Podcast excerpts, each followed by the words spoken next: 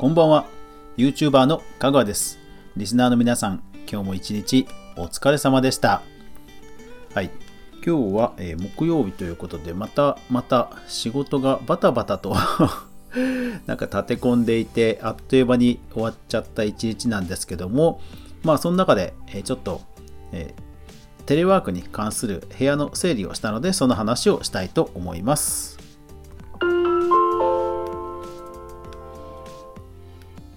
かぐわ飯。この番組は YouTuber であるかぐわが YouTube や音声メディア周りの話題やニュース制作の裏話をゆるりとお話しするラジオ番組です。スタンド FM、レック、ラジオトーク、ポッドキャスト全19アプリで好評配信中。ぜひお気に入りのアプリでいいね、登録、フォローよろしくお願いします。はい、今日はですね、まあ、皆さんあのリモートワークね、えーやられてる人も多いと思うんですが、まあ、あの私も普段からまあほぼ自宅作業というのが多かったので、まあ、実質その前からリモートワークだったんですけどもまあコロナの件があって、まあ、何でしょうね。より、えーリモートにしなくてはいけなくなって、まあ、部屋の整理をしたって感じです。要はその自分の自分の仕事だけではなくて、えー取引先とのやり取りも全部リモートに、ね、フルリモートに変えていかなくちゃいけないっていうところがあってでまあバタバタと、えー仕事内容ワークスタイルを変えていった中で結構部屋がごちゃごちゃしちゃったので、えー今日はそれを思い切って、えー片付けたという話です。でまああれですよね。あのー IT 系なんでえー配線、機械類、まあごっちゃごちゃになるわけですわ。で、特にですね、最近困るのがあれですよね、あの USB。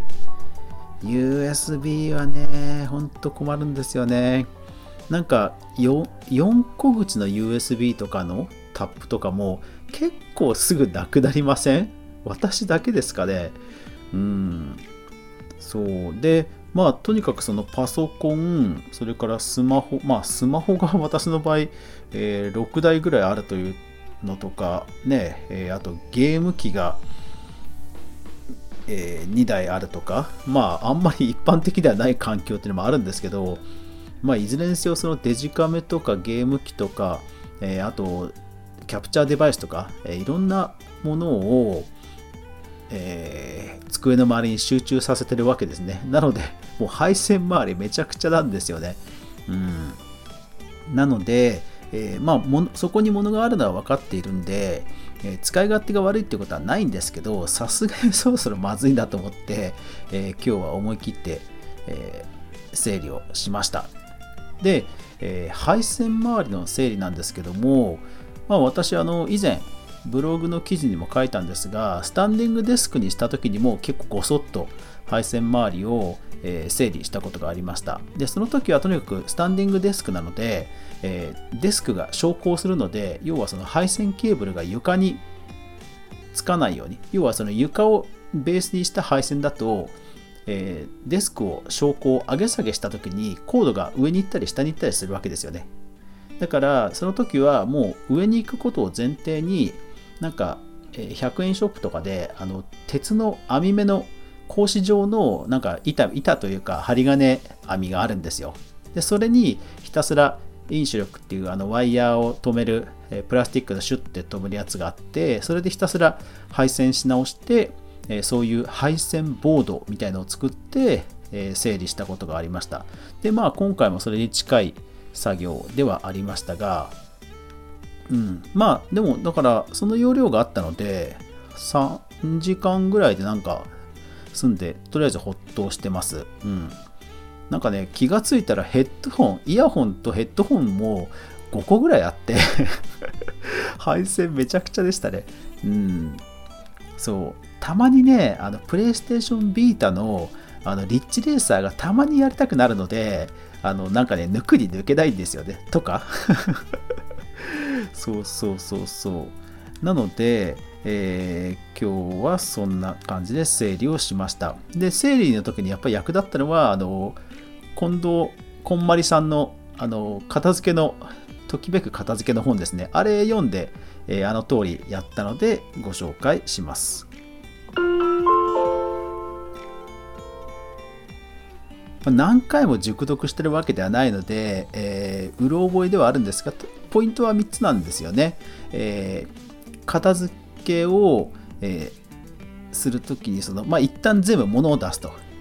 で、物を出した後にどうするかって話なんですけど、えっ、ー、と、まずは置く場所を決める。これはここ、これはここって決める。で、毎回毎回そのルーチンで使えば絶対に片あの散らかることはないっていうのが一つ。で、置く場所を決めるっていう時に、結局その畳み方とか、コードのしまい方とか、えーと、こんまりさんの本だと要は洋服の畳み方なんですけど、あのしまい方もちゃんとあのテクニックを覚えましょうねって話があるんですね。で、えー、僕の場合はケーブルがとにかく邪魔になるので、えー、ケーブルのまとめ方、ケーブルをまとめるときに、なんかワイヤーとかでまとめると、そのワイヤー、いざ使うときは必要なくなるわけじゃないですか。でも、しまうときにはまた使いたくなる。っていうときに、えー、ケーブルの端っこに、えー、両面がマジックテープになったものを、えー、3センチぐらいに切ってホチキスでパチンと止めるんですね。そうすると、え、その止めるものもどっかに行かず、で、気がついたらすぐにくるくるっと丸めてマジックテープで畳めるっていう風にして、えー、いうのをもう何個も作りました。はい。それでは100均で売ってるので、それを使って作りました。で、ホチキスもあの90度にあの止めるところがね、回転するやつがあるんで、それを使うとすごい便利なんですよね。で、それでひたすらコードを束ねて、で、置く場所に関しては S 字フック、S 字フックをひたすらアルミのワイヤー、すごい柔らかいワイヤーがあって、自由な形にできるんですよ。だから S 字管とかを買ってこなくても、そのワイヤーを使えば、サクサク S 字フックが作れて、あの、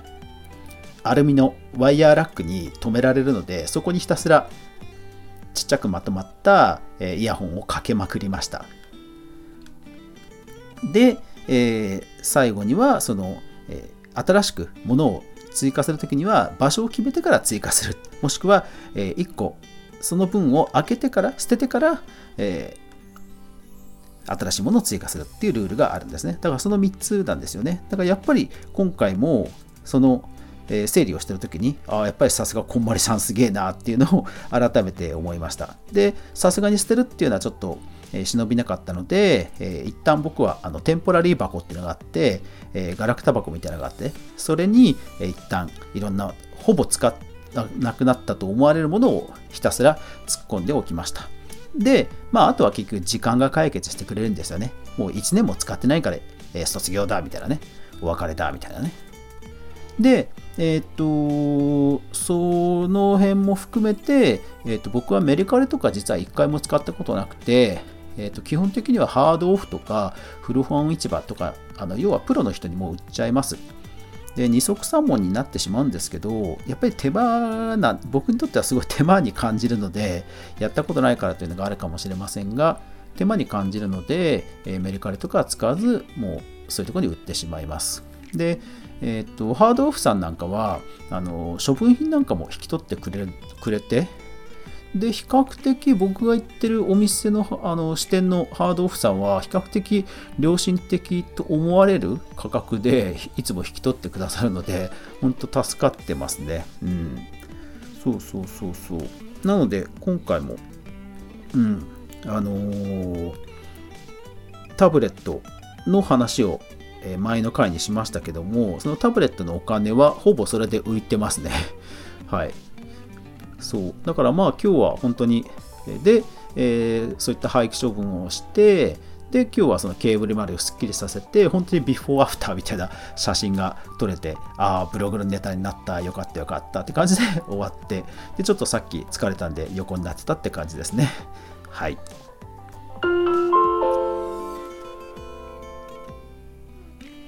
ゴールデンウィークに向けてね、あの本来ならいろんなお出かけを考える、え、タイミングですけども、今年はね、行けませんから、え、皆さんぜひ、え、Google マップ、Google ストリートビューで行った気になるというのはね、いかがでしょうかね。まあ、私も、あのこのご時世なので、なんかそういう打診、そういう打診が僕のブログを見て、何件か問い合わせが来ていてですね、えー、まあ、昔あのマツコの知らない世界に出た、えー、頃の記事で多分検索に引っかかって問い合わせが来るんでしょうけども、まあ、そういった話もあったりして、えー、本当で掃除とかもやったりして本当に中今日はバタバタしてちょっと疲れて、え夕方横になったって感じですね。うんまあ、皆さんもただ、あの極力ね、睡眠とか、えー、休息を適切にとってあの免疫力をね下げないようにしてとにかくね本当岡江さん本当ショックですよね岡江久美子さんねね本当ね免疫力下がっちゃうとね辛いですねですので皆さんもね本当無理なさらずで免疫力のある食べ物を食べて、えー、ちゃんと睡眠とってね、え頑張ってお互い乗り切りましょうはいというわけで今日は、えー、そういった、え、